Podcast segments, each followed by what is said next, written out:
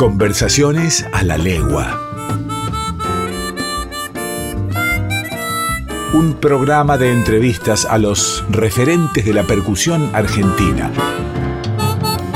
Conversaciones a la legua con Mariano Gómez.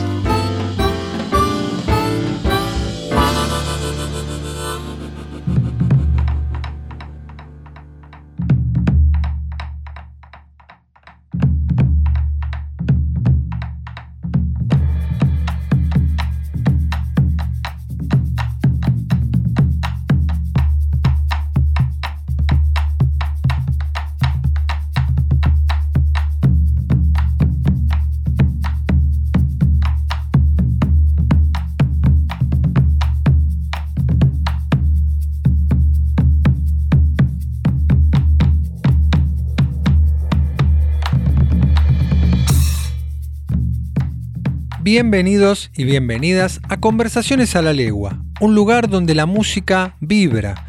Mi nombre es Mariano Gómez y junto a ustedes seguimos conociendo y recordando a los principales exponentes de la percusión argentina.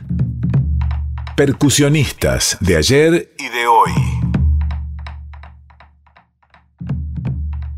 Recibimos hoy en Conversaciones a la Legua a, a una leyenda de la batería no voy a hablar de su extenso currículum porque sería interminable, se nos iría toda la charla solo en, decir con la cantidad de artistas que él acompañó a lo largo de su carrera. Bienvenido, Antonio Trapanoto. Bueno, muchas gracias, Che. Este, es un gusto recibirlos acá en mi estudio, Villorquiza, y este bueno, acá estoy para lo que necesites, lo que quieras saber y, y charlar un poco de lo que nos gusta, que es la batería, ¿no? La pasión nuestra. Bueno, ¿por dónde comenzar? Eh, comencemos por el principio. ¿Vos te acordás cómo fue la primera vez que te acercaste a una batería, a un tambor, a un instrumento de percusión? ¿Fue un encuentro casual a través de un familiar, un amigo? ¿Recordás ese momento, ese primer momento? Yo no lo recuerdo, pero lo que sí sé que mis viejos me contaban que de chiquito me le escapé de los brazos en una murga ahí en Villurquiza sería, porque yo nacía acá a unas cuadras, en pleno eh, en plena Siberia, constituyente Seiberá, o sea que es la, ¿no? Pleno Villurquiza, y en esa época había carnavales que se festejaban. Yo nací en el año 53, así que esto sería en el 58, una cosa así. Y dice que me escapé y me fui con unos tipos y agarré un tambor y empecé a tocar. Pero yo de eso no, no, no recuerdo mucho. Lo que recuerdo sí, eh, vi en Canal 13 este, un programa que había musical con orquesta y vino Jim Krupp a tocar. Y eso me obnubiló, eso me fascinó, eso me volvió loco, porque otra cosa no recuerdo con respecto al instrumento. Y a partir de ahí, bueno, le insistí a mi papá de, empezar a estudiar y empecé a estudiar con un maestro de barrio como se acostumbraba antes, un tipo que enseñaba violín, bandoneón, piano, contrabajo y batería, lo que sería elemental la batería, ¿no? Este, y bueno, eso fue mi primer comienzo y después con un amigo del barrio también armamos un grupo, en esa época se llamaba Conjunto, estamos hablando en la época de Almendra, Los Gatos. Pero a mí me pasó algo muy extraño porque además de estar con el grupo en el barrio, este, vino una chica a ver si la podíamos acompañar a la televisión. Así que bueno, fuimos al canal 13 a hacer un programa y no sé si fue eso o qué, pero me empezó a, a dar mucha vuelta la idea de ser profesional, de vivir de esto. No como otros chicos del grupo que tenían sus cosas y tocaban porque les gustaba. Y bueno, eh, la inquietud fue que un día me tomé el colectivo en Villurquiza, me fui al sindicato que estaba en Paraguay y Libertad. Y era un hervidero de músicos porque había trabajo, no sé, de, de todo. Salas de ensayo, de ahí se salía a los shows y bueno, este, un día me, crucé con un tipo, un músico, me preguntó si tenía camisa negra y qué tocaba. Y, bueno, ahí aparecí en la sala de ensayo con eh, un primer cantante profesional que fue Raúl Padovani, cantante de una época. Este, y ahí, ahí digamos que fueron la, la parte, digamos, profesional.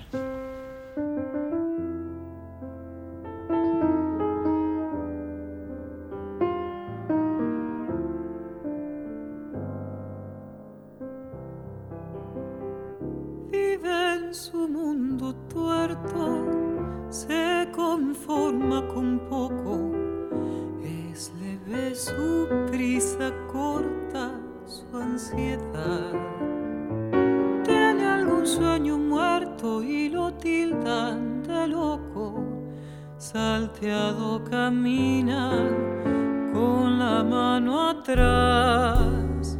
En prudencia es experto, se prodiga su modo, le mide la risa, tanto diente impar. Sin embargo es concierto donde toca de todo, su alma que afina con mi soledad, con un solo como una foto de la realidad. No toma distancia ni se mete mucho.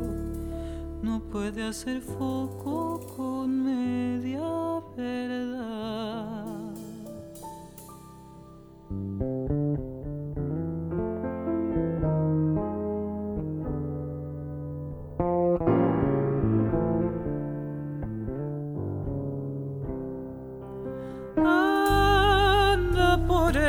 Desierto con zapatos redondos, no lleva camisa, desnuda su edad.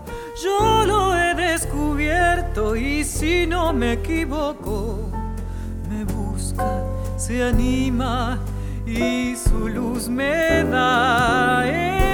Es un ave, es un ciervo, tiene pelo de abrojo su canto es sumisa, no sabe rezar. Vive en su mundo tuerto, se refugia en el codo y siempre lo empina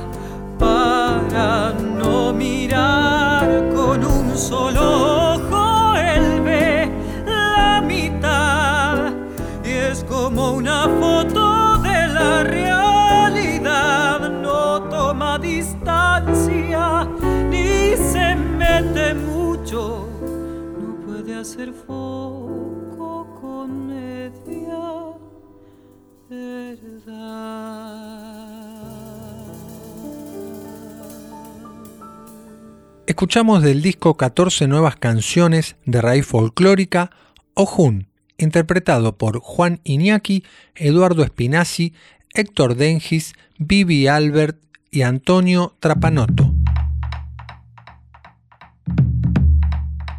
no hubo esa etapa que quizás sucede que uno comienza a estudiar un instrumento hasta que piensa en hacerse profesional. Ya arrancaste prácticamente trabajando, ya en el oficio. Sinceramente, yo no puedo explicar cómo cuando mi viejo compró mi primera batería en Dayan, este, yo llegué a mi casa y la armé instintivamente de zurdo, porque ya cuando estudié con ese profesor en el barrio, me acuerdo que me, me, gritó porque yo le di vuelta a la batería como la tenía. No sé por qué cuando me compró la primera batería te la vendía Cacho Honorato de Dayan y arreglate. No había YouTube, no había explicación de nada. Así que llegué a casa, bueno, la armé y de ahí la llevé al, al conjunto que teníamos y toqué siempre instintivamente. Lo que sí escuché muchos discos, mucho Beatles, mucho este, en esa época, Shaker y todo ese tipo, los gatos, almendra. Este, y escuché tanto que, que, viste, yo creo que esa fue mi, mi información. Siempre tuve la obsesión de sonar como las baterías grabadas. Y creo que siempre fui un tipo con sonido muy personal por eso. Muchos me dicen que escuchan un disco y, dicen que es el sonido que yo tengo de afinación y eso. Siempre me, obsesioné por la afinación, por el tambor, por la bordona que suene, por los arillos, por, por eso. Siempre me, obsesioné por el sonido. Y bueno, eh, fue una de las características que tuve. Pero ya te digo, sí, casi empecé a laburar y a ganar plata, viste, eh, de muy chico.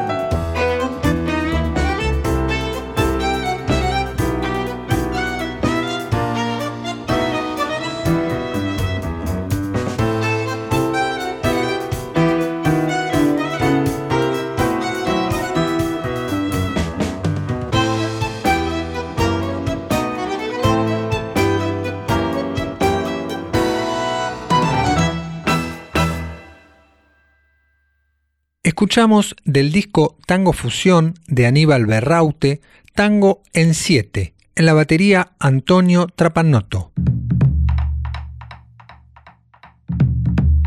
Estamos acá en, el estudio de Antonio, podemos dar fe que la, batería está armada para, la zurda. Van a escuchar algunos ruidos de, típicos de barrio, acá en la calle Pirán, un barrio, un barrio tradicional de, de Capital Federal. Este, Antonio, de en qué momento después dijiste, bueno, quiero conocer un poco más el instrumento, porque la batería de la época que vos estás hablando era un instrumento completamente desconocido en la Argentina. Vos sos de la primer camada de desarrolladores de este instrumento. ¿Cómo, cómo pudiste estudiar? Mira, yo te voy a contar, tuve la suerte también, así como laburé con muchos artistas y todo, tuve la suerte de conocer a los dos grandes fabricantes de batería. Uno fue el Gordo Colombo en La Plata, porque yo estudié música después de ese profesor de barrio, estudié música con el Oso Picardi, que era muy amigo de, Colombo, el de las baterías Colombo. Y tuve la oportunidad de ir dos, tres veces a La Plata y lo conocí al gordo, a su familia, he comido asados ahí en la casa y ver cuando fabricaba las famosas tumbadoras, que él empezó con las tumbadoras, las baterías y después tuve la suerte también de conocer a Ferrando, Carlos Alberto Ferrando, que te dice la marca CAF. Así que a las dos grandes marcas de batería los conocí a los dueños, por diferentes características, ¿no? Y bueno, así como empecé con esa Rex, eh, tuve muchas marcas. Yo estudié con Drew Pillanello también, y, y como él estaba muy en contacto con Peer, este, en la casa Neto, que estaba frente a su departamento donde daba clases, mi primera batería importante fue una Peer President de esa época, ¿no? Y mis primeros platos Ilgian y mis primeros parches Remo, que eran las tres marcas importantes que, que importaba Casa Neto, que fue una casa muy importante en una época, después desapareció. Así que creo que fueron los contactos esos con las baterías primero y después em, te podría decir que, bueno, cuando vinieron los primeros rototoms y, y todo ese tipo de cosas, eh, estamos hablando de una época que no había endorsers, en esa época era todo pagar, ¿no? Y, yo tenía tuve un gran amigo que se llamó Junior Cesari, con el cual este, merendábamos siempre frente ahí en un barcito frente a Dayan. Y este teníamos la primicia con Cacho Norato de las cosas que llegaban, el primer pedal tama con, con piñón, por ejemplo, y todo ese tipo de cosas, teníamos como una primicia, ¿viste? Él venía y nos decía, venía a ver que traje unas cosas nuevas. Entonces, bueno, soportes de tambor, soportes de hi-hat. En una época, como a Dios gracias yo trabajaba mucho, eh, yo he comprado mucho de baterías. Basta llegar, bueno, a las marcas que a Dios gracias tengo hace unos años que me, que me dan una gran ayuda y, después si querés lo charlamos eso.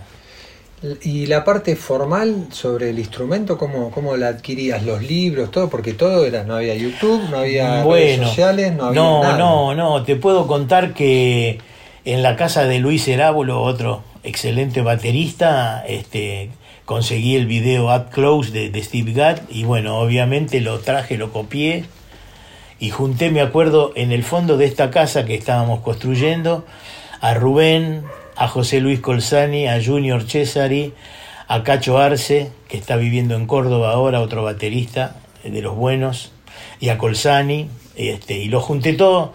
En, en el fondo puse, puse el televisor en, en, el fondo y, y, lo miramos el video porque realmente eh, me acuerdo que cuando apareció Chicorea con Steve Gadd, le cambió la cabeza a todos los muchachos. Escuchar ese disco El Duende de, Corea con Anthony Jackson y todo eso, la forma de tocar de Gat, eso creo que fue una inflexión como la que fue con eh, Steven Copeland, viste, de, de Police.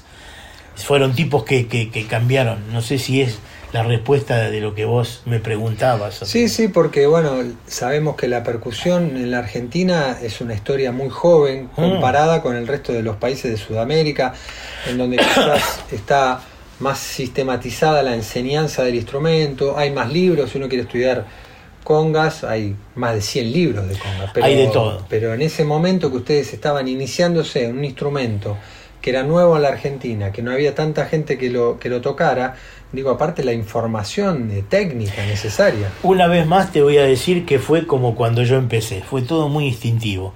No había internet, entonces los libros que conseguíamos lo traía alguno de algún viaje o, lo descubríamos en algún este en Ricordi o en la cosa así. El que lo tenía lo pasaba, lo fotocopiábamos y tratábamos de de aprender de esa forma, ya te digo, la lectura y todo eso que te, te daba este eh, te daba la llave para las grabaciones y para tocar en las orquestas porque era todo leer y leer. Ahí sí que no había oreja que valga ni ensayo. Yo me acuerdo que íbamos al canal, ensayábamos a la tarde, a la noche se tocaba y era así. Y salir a tocar. Este, entonces, bueno, el tema de la lectura y eso. Profundizar en la batería, creo que uno de los tipos que, que, que yo me acuerdo que era el más capacitado para eso era Junior César y que como era un tipo muy, digamos, eh, superior tocando y eso enseñaba cosas ya más adelantadas, de métodos y ese tipo de cosas. No, ya más refinado.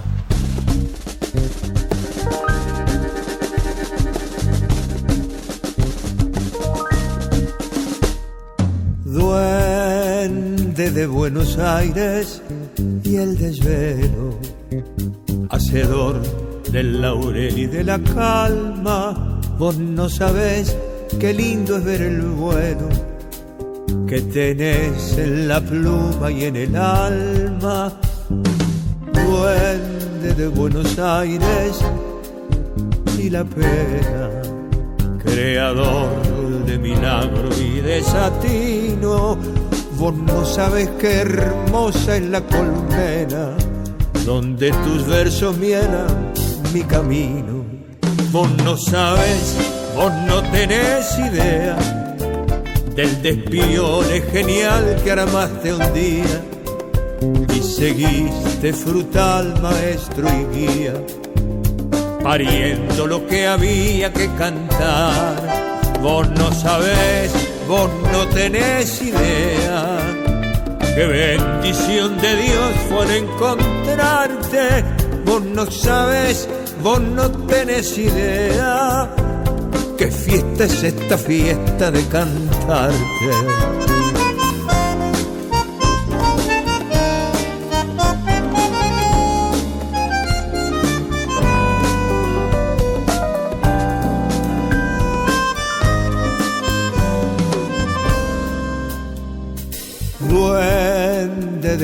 Aires, tu alegría, mezcla de bandoneón y tamboril, se me trepa la sangre cada día y no sabes qué ganas de vivir. Duende de Buenos Aires, mi poeta, me diste tanto que más puedo pedir. Con chiquini, bocha y la bicicleta, yo ya no tengo miedo de morir. Vos no sabes, vos no tenés idea del despiole genial que armaste un día y seguiste frutal maestro y guía, pariendo lo que había que cantar. Vos no sabes, vos no tenés idea. Qué bendición de Dios fuera encontrarte. Vos no sabes, vos no tenés idea. Qué fiesta es esta fiesta de cantarte.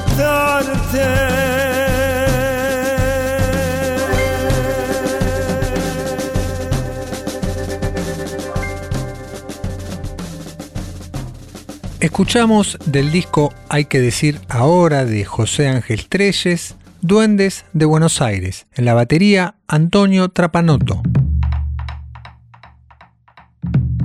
Como sesionista, como intérprete, sos un especialista en el trabajo de los musicales, tenés una amplia experiencia y bueno, se necesita también para ese trabajo características eh, muy distintas a la de hacer un show, es otro tipo de, de atención, de preparación, ¿no?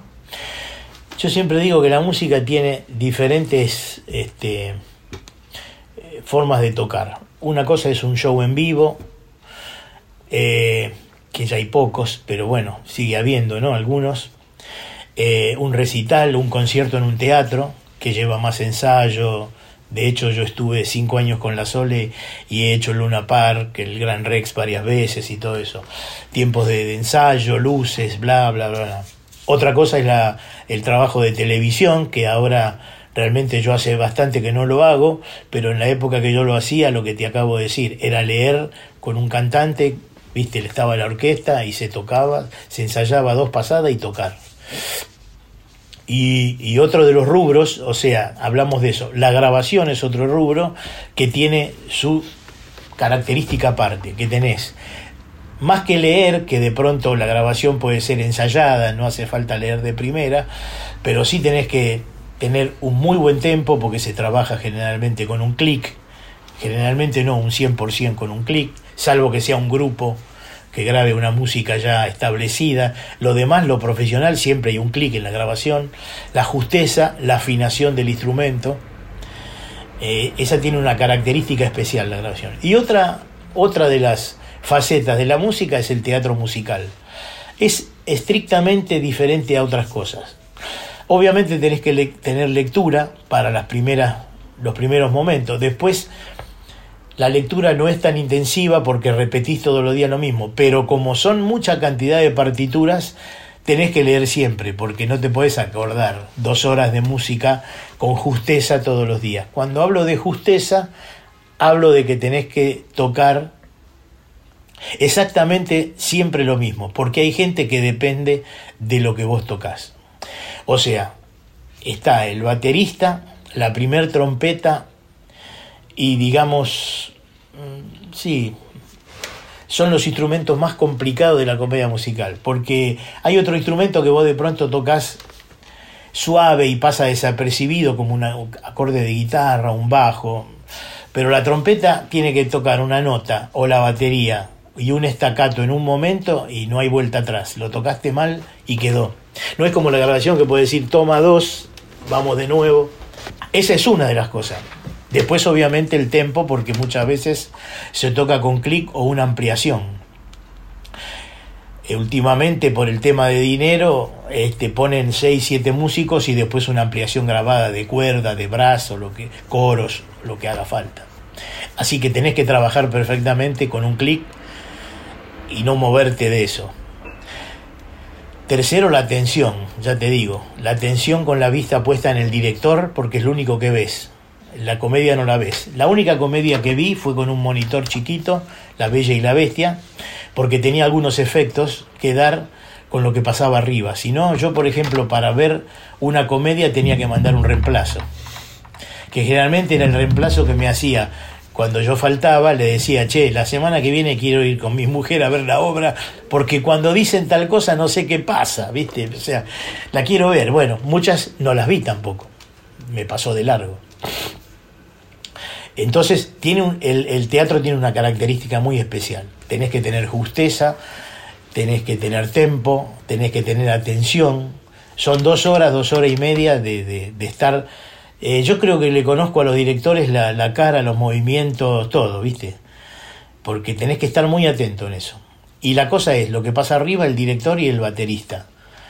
Así es la trilogía del teatro de revista. Y es como un relojito, porque el, director está esperando alguna cosa de los bailarines o de los actores para darle una seña a la batería, con lo cual entran todos con la batería atrás, pero la batería es la que da el golpe o lo que sea.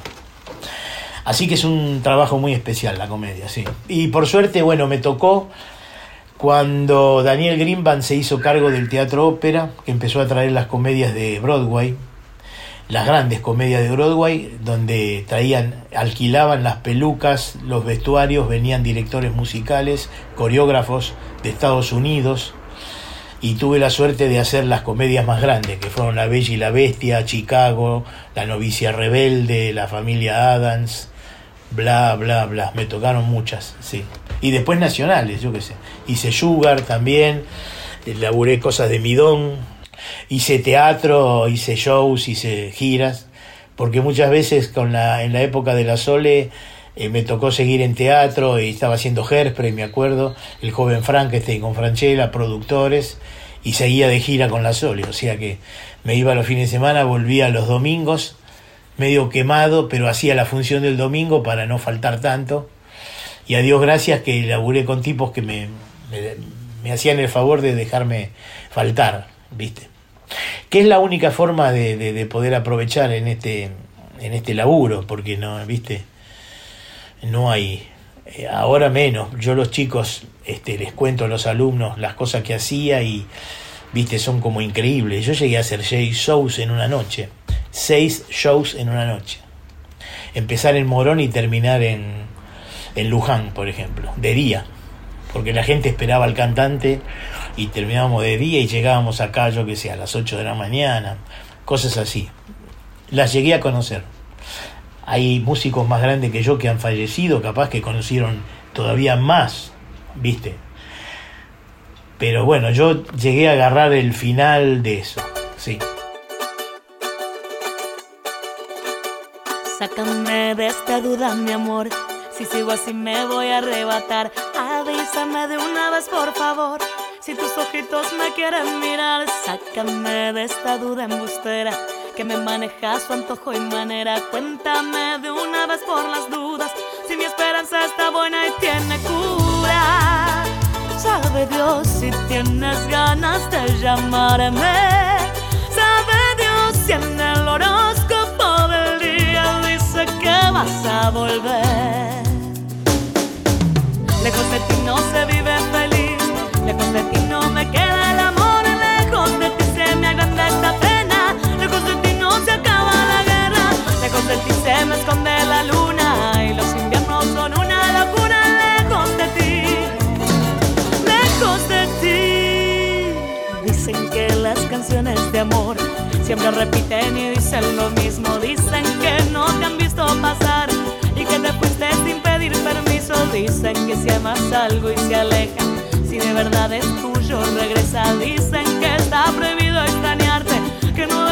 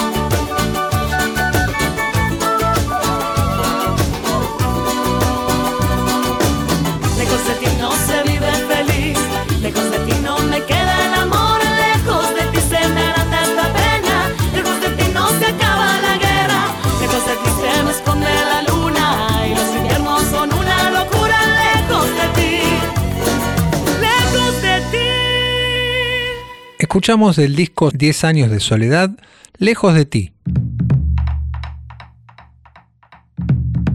Para no andar en, tantos detalles, porque acompañaste a medio mundo realmente, pero entre ese medio mundo hay gente muy significativa para, la música argentina, como Jairo, como Cacho Castaña, como La Sole. Eh, ¿cómo, cómo, abordás vos la música folclórica de nuestro país? Porque también tiene sus características, sus regiones. ¿Cómo, cómo la pensás a la hora de interpretar? Eh, yo te explico, nunca fui, digamos, un, tipo eh, dedicado al estilo folclore, al estilo tango, sino que la profesión me llevó a tocar de todo, ¿no? Eh, nunca, digamos, profundicé. Pero sí, con la Sole, al estar cinco años y en haber ido a 50.000 festivales que yo no sabía que existían, la fiesta del poroto, del pomelo, del potro, del chango, del poncho, del... no sé. En mi vida pensé que había tantos festivales. Yo soy un tipo muy, eso sí, eh, muy, ¿cómo te puedo explicar? Muy detallista, así como te dije con la afinación. Y entonces me llevaba una carpeta y anotaba cosas que escuchaba de los grupos. Eh, soy amigo de los músicos de los Tequis, de otros grupos que nos cruzábamos en la gira y preguntaba, che, esto cómo lo tocan, che, aquello, porque, viste, me gustó. Y además, eh, yo hice mucha amistad con un pianista de folclore que se llama este, Spinazzi, Eduardo Spinazzi, que era en ese momento el pianista de ella, que fue pianista de Zuna Rocha, de, Carnota. Y con él aprendí mucho, de folclore, de acentuación. De hecho, grabé un disco con él de, tres temas, eh, con un cantante. Y, bueno, este, viste, trato de, absorber de, cada cosa lo mismo que con el tango. Este, tengo un amigo en Miami que, hace mucho tango con el cual él grabé un disco hace unos años y ahora grabé un disco con la mujer que estuvo nominado para los Grammy. Y de cada estilo trato de absorber y escuchar, viste. Así que esa es la característica con la cual me acerqué al folclore, pero repito, no soy, digamos, un especialista, ¿viste? Lo toco, toco los estilos y eso, pero no soy un tipo que ha profundizado. Hay bateristas que han profundizado ese estilo, lo sé, pero claro, yo entré con la Sole en la parte, digamos, que ella hacía la música más popular, ¿no? Cuando grabó con Emilio Estefan, todo ese tipo de cosas, valses, el baiano, cosas más pop. Entonces yo entré para esa necesidad. Y después quedé. Entonces quedé y, fui absorbiendo todo ese tipo de cosas en los festivales, más que nada. Este, y esa, digamos, es la característica con respecto al folclore o el tango. No sé si me preguntabas de eso. Sí, eh, Antonio, la persona que, que tiene el oficio de sesionista, que es un oficio bastante complejo, porque uno es una especie de camaleón que va, como vos mencionabas, ir con el cuadernito, a veces hasta vestirse igual que, la persona que uno está acompañando o dentro de la misma onda, como empezar a, entramarse con lo que uno está interpretando. ¿Qué sentís vos que, te dieron esta, esta, estos artistas a los que vos acompañaste? ¿Qué fuiste aprendiendo de cada uno de ellos? Viste que a veces pasa que uno va a un trabajo con un cantante que no conoce y quizás toma su profesionalismo o su buen sentido del humor o la forma de interpretación, cosas que a uno lo sorprenden, como también quizás a veces pasa que no, no sucede nada de ese encuentro. Mm, yo te diría que más que los cantantes tuve la suerte de laburar con muchos directores que me han enseñado mucho en la música. Me han enseñado este, la puntualidad, me han enseñado eh, tocar delicadamente, tocar bien, respetar los matices. Es muy importante eso, no sé, a mí no me gusta tocar a la Bartola y se lo digo a los alumnos. No hay que tocar, hay que cuidar la forma de tocar, hay que cuidar la forma de vestirse, hay que cuidar la puntualidad. Nosotros somos eh, un elemento más dentro del show del cantante o del teatro, de lo que sea. Entonces, Así como tienen puntualidad los directores, los coreógrafos, los bailarines, tenemos que tener la misma puntualidad. Aunque ahora está un poco degradado todo, hay poco trabajo, ya lo sabemos, está complicado todo, pero de pronto nos toca un trabajo como yo preparo muchos chicos que van a los cruceros, que es uno de los trabajos que está ahora en boga, porque te da un dinero en, moneda extranjera que es importante, cuando venís acá lo cambiás, estamos hablando de dólares, ¿viste? Eh, no es eh, ni por asomo lo que podés cobrar acá. Entonces, bueno, es un trabajo que están accediendo muchos. Y yo les digo lo mismo, hay que tocar las partituras como están escritas y si es mejor un poco más también y colaborar con el director en los ensayos, en todo ese tipo de cosas. Yo todo eso lo aprendí con los directores más que con los cantantes. Después con cada cantante tenés una característica, ¿viste? Pero sinceramente lo que más aprendí fue con, con los directores musicales y que tuve la suerte de trabajar con casi todos en la Argentina, así como con casi todos los bajistas, con casi todos los guitarristas de una época, capaz que ahora hay gente nueva, me imagino, con las cuales no, no, no accedo a tocar, pero mm, de unos años a esta par, para atrás, casi con todos toqué, viste, tuve la suerte de tocar con todos. Y cada uno te da algo, una charla después del trabajo, este, tomarte un vino después de trabajar y charlar, ¿viste? También hay que decir que tuve la suerte de tocar con tipos que son un ejemplo chico Novarro, ¿viste? De composición, un tipo que ha escrito letras que vos decís, mamita, ¿viste? Eh, intérpretes como Raúl Lavie, que de pronto no escribieron un tema porque no son autores, pero cantan infernal. Y bueno, de cada uno aprendes algo. Si uno es este, ¿cómo te puedo decir? Inteligente, ¿viste? Y, y, absorbente de cosas positivas, siempre, siempre aprendes algo. Y eso es lo que te va dejando la profesión. Este, pero te puedo decir que la gente de antes, los músicos de antes, los músicos, aquí hubo muchos músicos muy buenos. En una época venían los, los músicos de Estados Unidos y tocaban a la par de los músicos argentinos. Y después venían a dar clínicas, ya estábamos más abajo. No estábamos a la par, ya estábamos más abajo. Lamentablemente. Este, de acá se fue Lalo Schifrin, de acá se fueron tipo, viste, argentino. Lo escucharon tocar y le dijeron, ¿querés venir? ¡Pac! Y se lo llevaron. Era argentino. Tocaba acá, en los boliches hubo una época de grandes músicos, ¿viste? Muy tipos. Eh, los, canales tenían orquestas y, sonaban como las americanas. Las orquestas de tango, Fresedo, este, sonaban como, como Count Basie. Pero bueno, eh, capaz que a veces me, me, voy un poco de lo que vos me preguntás, pero creo que en definitiva es eso. Lo aprendí más de los directores que de los cantantes.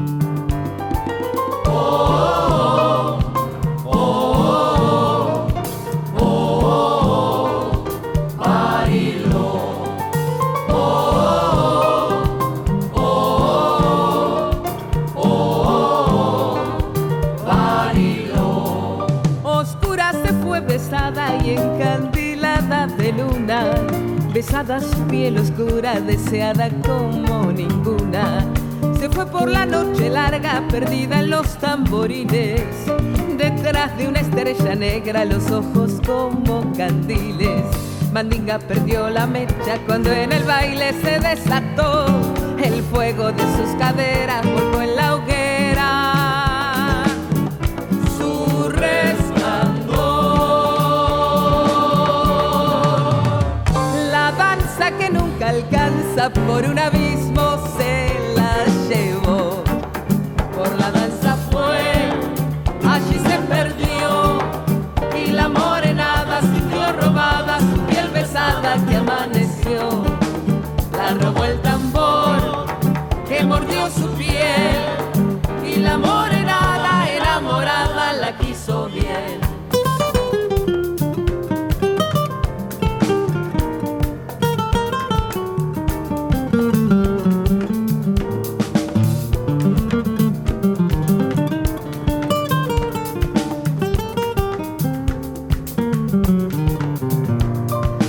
Cuántos se enamoraron de sus ojazos que ardían, de todo lo que insinuaba esa fatal brujería.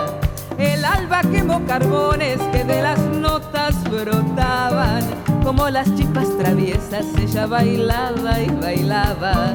La raza siempre es la raza que entre su sangre se reveló, fantasma que vuelve y pasa la vieja raza. La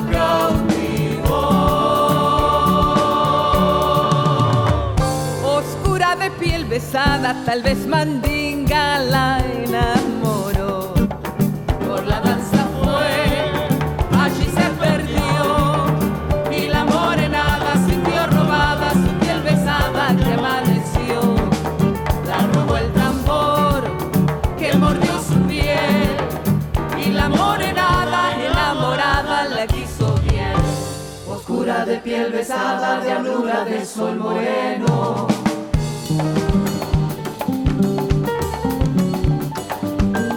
Oscura de piel besada, de alura de sol moreno.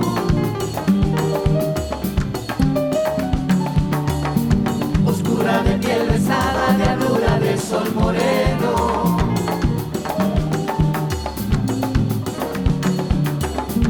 Oscura de piel besada, de alura de sol moreno. Las manos en los tambores, repiqueteaban te quiero.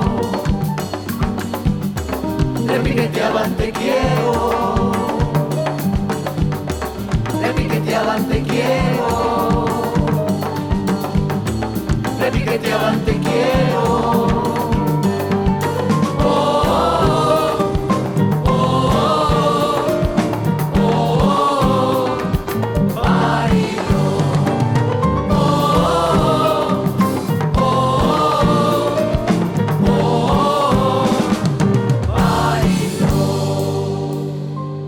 Escuchamos del disco Joyas de mi país de Mariana Avena, Oscura de piel besada. El oficio de músico es una carrera constante, un camino constante más que una carrera en donde siempre tenemos una nueva ambición y donde siempre tenemos una ambición positiva en el buen sentido de crecer, de ser mejores músicos, de ser mejores personas, mejores compañeros, de dejarle algo a la música, de que nuestro paso no sea en vano, de no vivir de la música, sino vivir para la música en función de, de construir, de sumar ese granito de arena y nunca bajamos los brazos, estamos 20, 30 años con las guardias arriba, siempre queremos más, llega el sueño que cumplimos y queremos un sueño nuevo. ¿Cuál fue el momento donde, donde esta, esta actividad te regaló esa noche mágica que uno sueña, anhela, tocar en algún lugar, tocar con, tocar para. Eh, Viste que uno es como el sueño del pibe, ¿no? Golpearon la puerta de la humilde casa y uno tiene sueños con la música. Sí, que- sí, sí, sí, sí, sí. ¿Cuándo, cuándo se dio eso en, en tu carrera que dijiste, bueno, esto me lo merezco, esto me- hoy bajo la guardia y esto lo disfruto? No recuerdo en este momento algo puntual, pero sí tuve varias este, cosas que eh, mi viejo no me pudo ver, en algunas cosas, en otras sí, como profesional. Este, pero sí, sí tuve noches, noches mágicas. Bueno, de pronto tocar en el Colón con una orquesta de 70 tipos, ¿viste? Es una cosa que decir, puta, llegué, ¿viste? Lo logré. Tocar en el Luna Park, por ejemplo, con la Sole, también.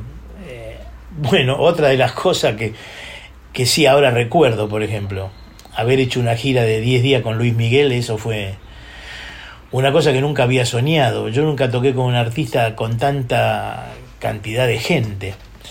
Viste, era, era infernal. Y da la casualidad que, que, que se me dio así de casualidad porque venía el baterista de México, se enfermó, me llamaron a mí y de estar cenando en mi casa con amigos, preparé la valija, la batería y al otro día estaba ensayando en Córdoba con Luis Miguel. Y esas cosas sí medio que te hacen mover el piso, ¿viste? Pero pero bueno, eh, demuestran que, que, que, que, que uno lo supo hacer y que, que lo valoran, yo qué sé, yo hice cosas que de pronto ahora recuerdo, por ejemplo, a mí me tocó hacer una comedia que se llamaba Cantadores, de teatro, que no era comedia musical, era una obra musical donde estaba Chico Novarro y Eladia Blasquez, nada menos. Y un cuarteto donde estaba Walter Ríos y bla, bla, bla, de Alberto Sebasco. Y yo decía, pero puta madre, viste, estoy acá dentro de esto que... Y una noche dice, muchachos, toquen bien que viene Astor, ¿eh? Y fue Astor Piazzolla a vernos, fue al camarín, nos saludó a todos. Cosas que, viste, vos decís, bueno, lo hice, lo hice. Antes yo no le daba mucha bolilla, pero ahora cuando mirás un poquito para atrás y de golpe a veces te piden algún currículum y juntás algunos programas y eso, decís, puta, hice este tipo de cosas, ¿viste? Yo soy un tipo que me tiro muy abajo, nunca soy, este, soy de lo más, este, ¿cómo te puedo explicar? ¿Viste? Eh, perfil bajo, yo no, no soy de decir no, porque no, ¿viste? nunca me agrandé, este, siempre traté de hablar poco y tocar mucho, y se lo digo a todos los alumnos. Llega a un lugar, habla poco, pero cuando tenés que tocar, entonces después sí habla, pero esos tipos que llegan y hablan mucho y después a la hora de tocar, viste, decís, ¿y dónde está todo lo que habló este tipo? Es, viste, no toca. No hay, no, no, ¿qué pasa? Que no, no hay. Cuando tenés que tocar no hay explicación que valga. O tocas o no tocas. Entonces, sí. Y una de las cosas que me, que me gusta dejar es que yo en las clases que doy paso todas mis experiencias. Este, me dijo un amigo un día en una clínica que di en Drummer, tendrías que sacar un libro, no el que sacaste de conceptos profesionales, sino un libro de anécdotas, porque tengo, ahora no viene al caso, pero tengo dos millones con cantantes, con miles.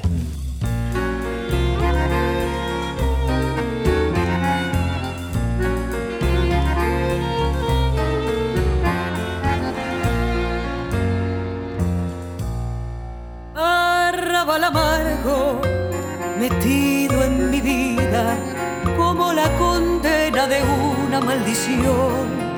Tus sombras torturan mis horas sin sueño, tu noche se encierra en mi corazón. Con ella a mi lado no vi tus tristezas,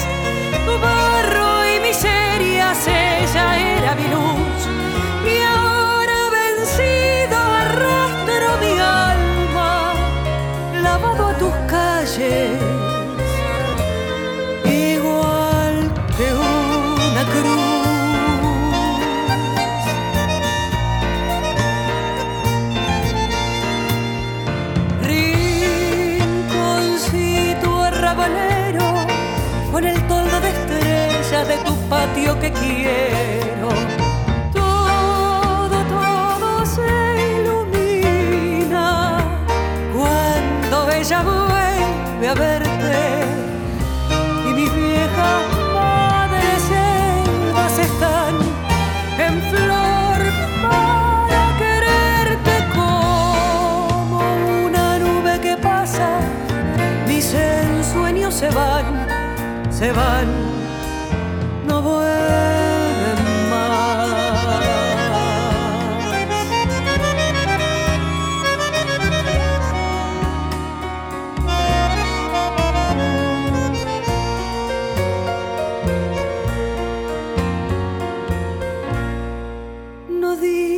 a nadie que ya no me quieres. Si a mí me preguntan, diré que vendrás. Y así cuando vuelvas, mi alma te juro, los ojos extraños no se asombrarán. Verás como todo te esperaba ansioso. Mi blanca casita y el viejo rosal.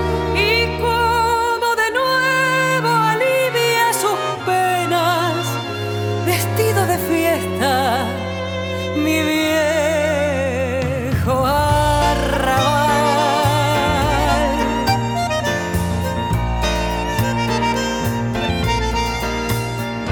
Rinconcito arrabalero, con el toldo de estrellas de tu patio que quiero.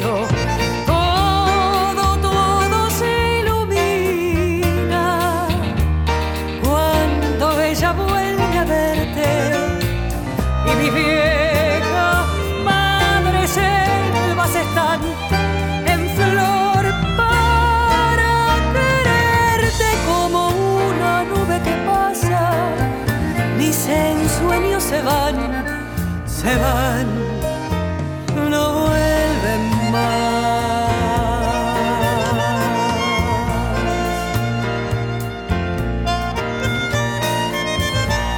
Rinconcito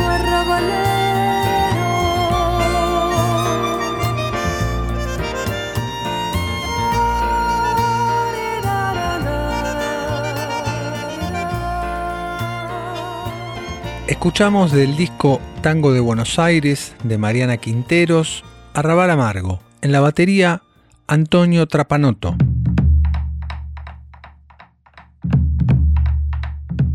Antonio, ¿en qué estás trabajando actualmente?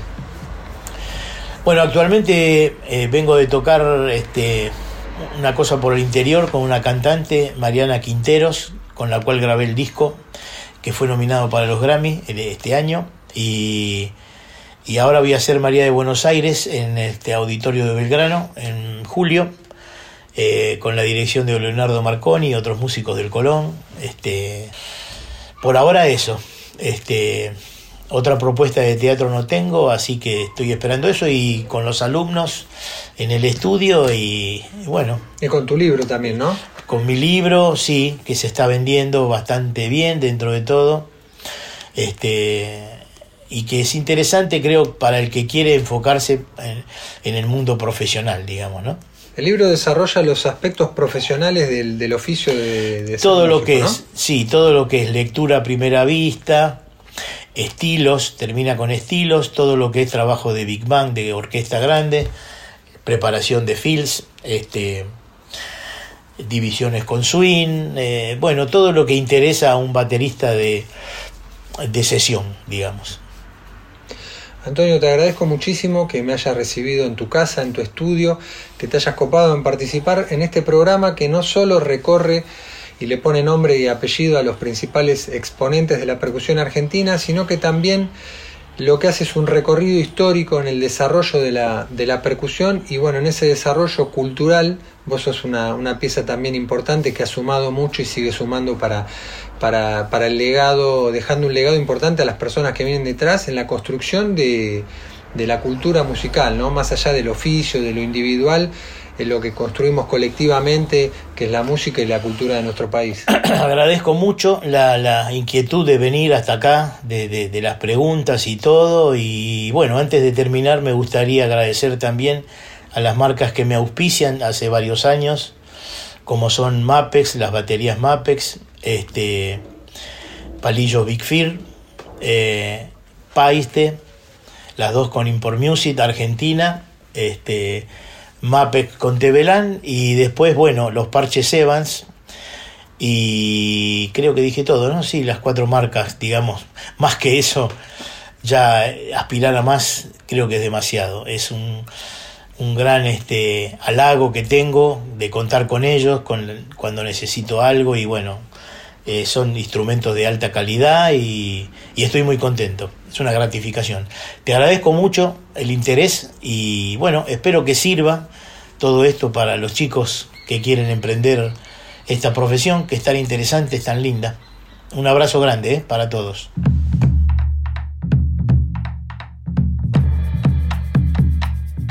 Agradecemos como siempre la compañía de todos y todas ustedes en esta ronda de tambores denominada Conversaciones a la Legua. Un abrazo grande para cada uno, que tengan una excelente semana.